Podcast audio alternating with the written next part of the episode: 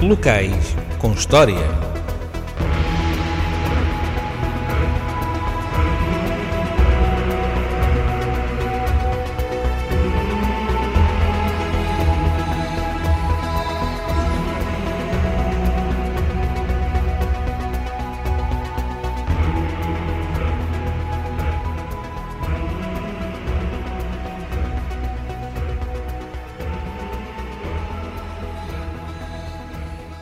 Boa noite, eu sou o Carlos Chabogueiro e você está a ouvir Locais com História. Esta semana vamos terminar a história, histórias e curiosidades da Igreja de Santa Engrácia, ou melhor, do Panteão Nacional.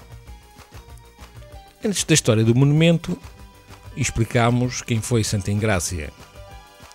Ouvimos ainda a história da expressão popular Obras de Santa Engrácia.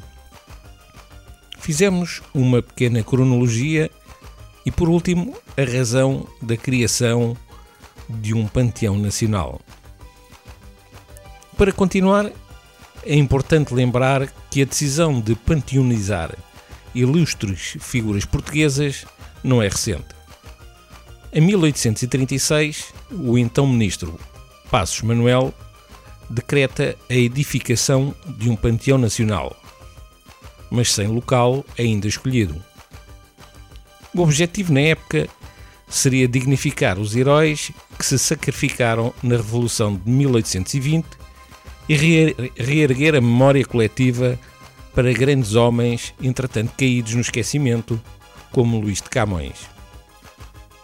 Para a memória coletiva dos portugueses, no entanto, o Mosteiro dos Jerónimos, o Mosteiro da Batalha ou mesmo São Vicente de Fora, com os sepultamentos de muitos dos Bragança e dos cardeais patriarcas de Lisboa, lembro que já falámos de São Vicente de Fora, permaneceram durante muito tempo como os verdadeiros panteões portugueses, do que aquele que viria a ser definido oficialmente mais tarde.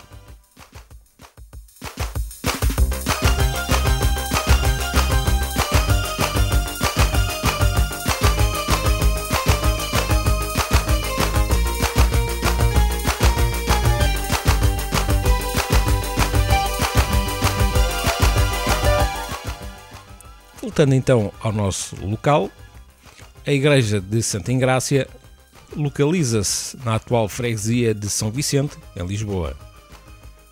Ainda incompleto, passa a ter o estatuto de Monumento Nacional em 1910 e depois a função de Panteão Nacional com o Decreto-Lei de 29 de abril de 1916.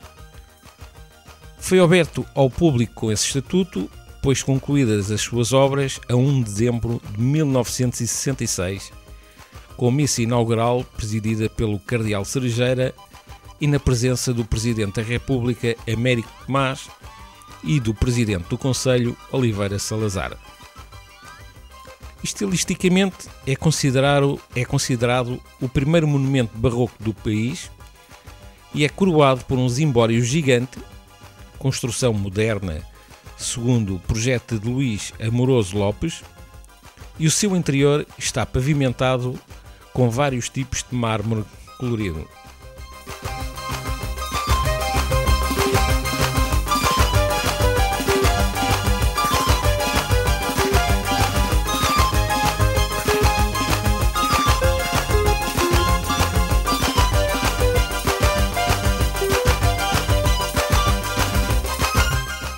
Depois de 1630 é criada uma Irmandade de Nobres Endinheirados que decide renovar a Capela Mora.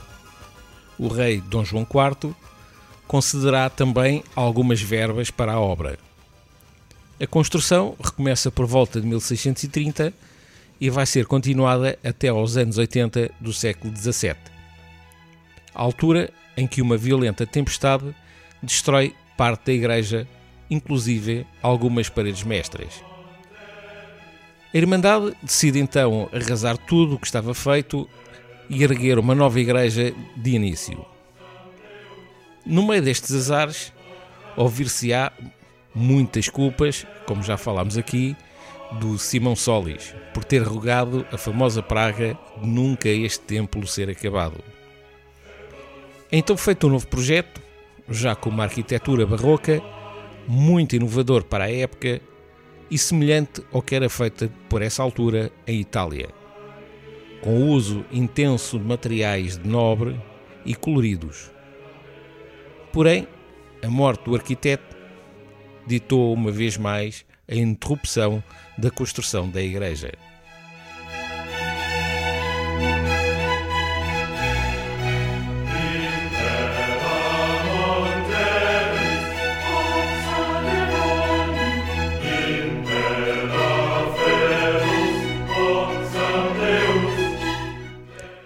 A obra ficou muitos anos praticamente ao abandono e só volta a ser motivo de interesse quando, no século XIX, se começa a pensar na criação de um panteão à semelhança do que se fazia em França com a planta circular.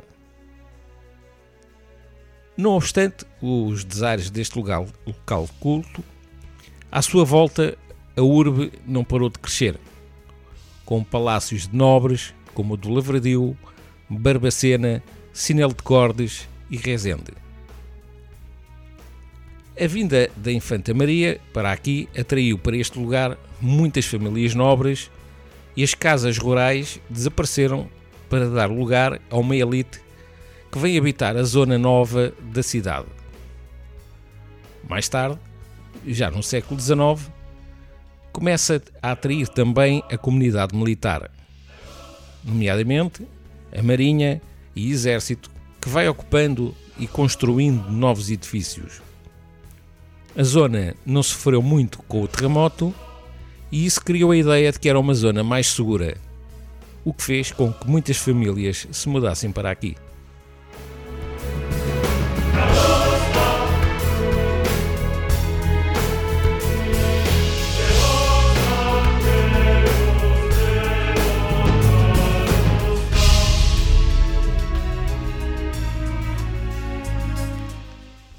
Feira da Ladra, a que voltaremos num próximo programa, instalou-se aqui em 1882, vinda de outra parte da cidade, e onde é também feito o Mercado de Santa Clara, um dos últimos edifícios em arquitetura do ferro de Emiliano Betancourt que ainda temos.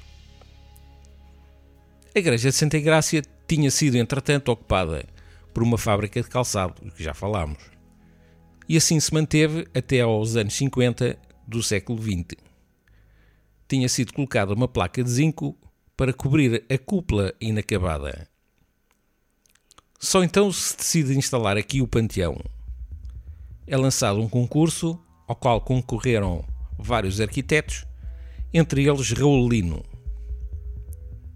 Apesar de já termos passado o modernismo, são projetos muito conservadores muito à imagem da Igreja do Vaticano.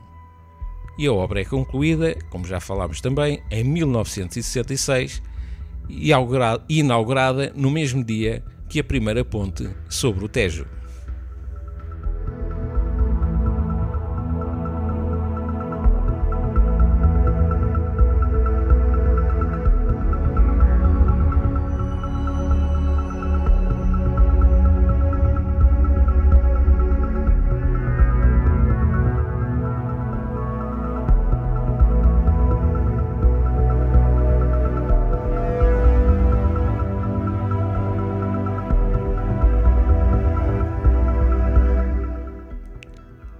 Histórias nos aguardam neste local? Ou seja, o que podemos ver, visitar? Bom, para além do monumento propriamente dito, podemos visitar os túmulos de Almeida Garré, João de Deus, Sidónio Pais, Guerra Junqueiro, Teófilo Braga, Oscar Carmona, Humberto Delgado, Amália Rodrigues, Manel da Riaga, Aquilino Ribeiro, Sofia de Mel Breiner e Eusébio da Silva Ferreira.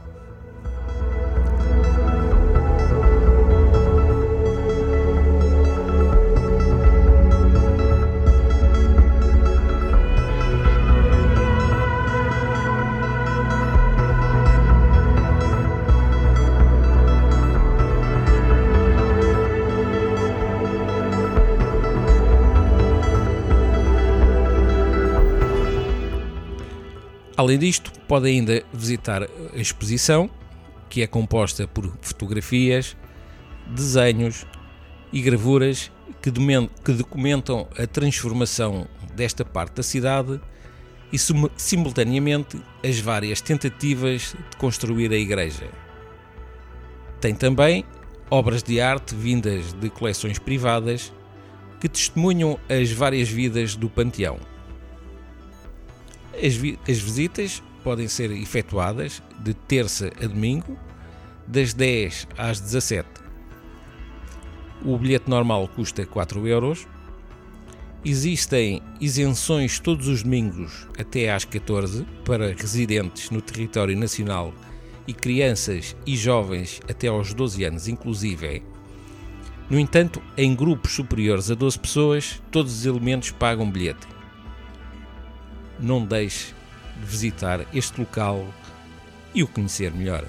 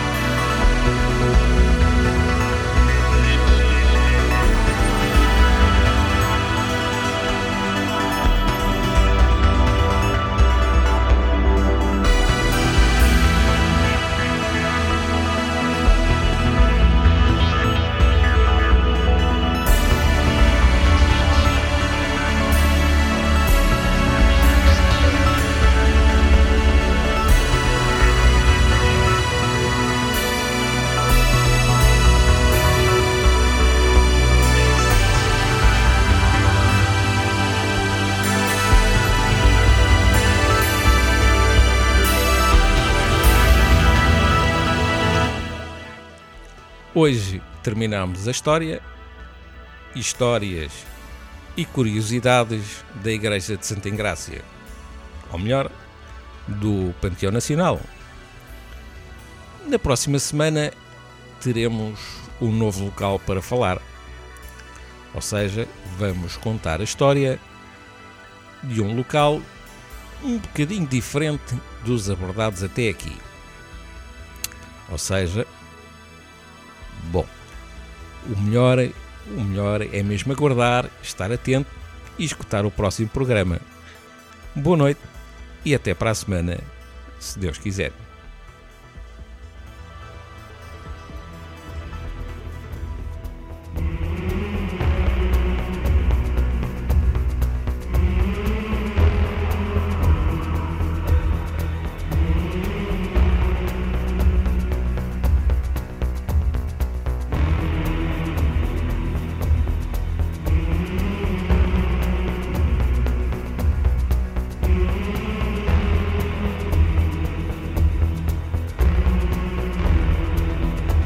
Locais com história.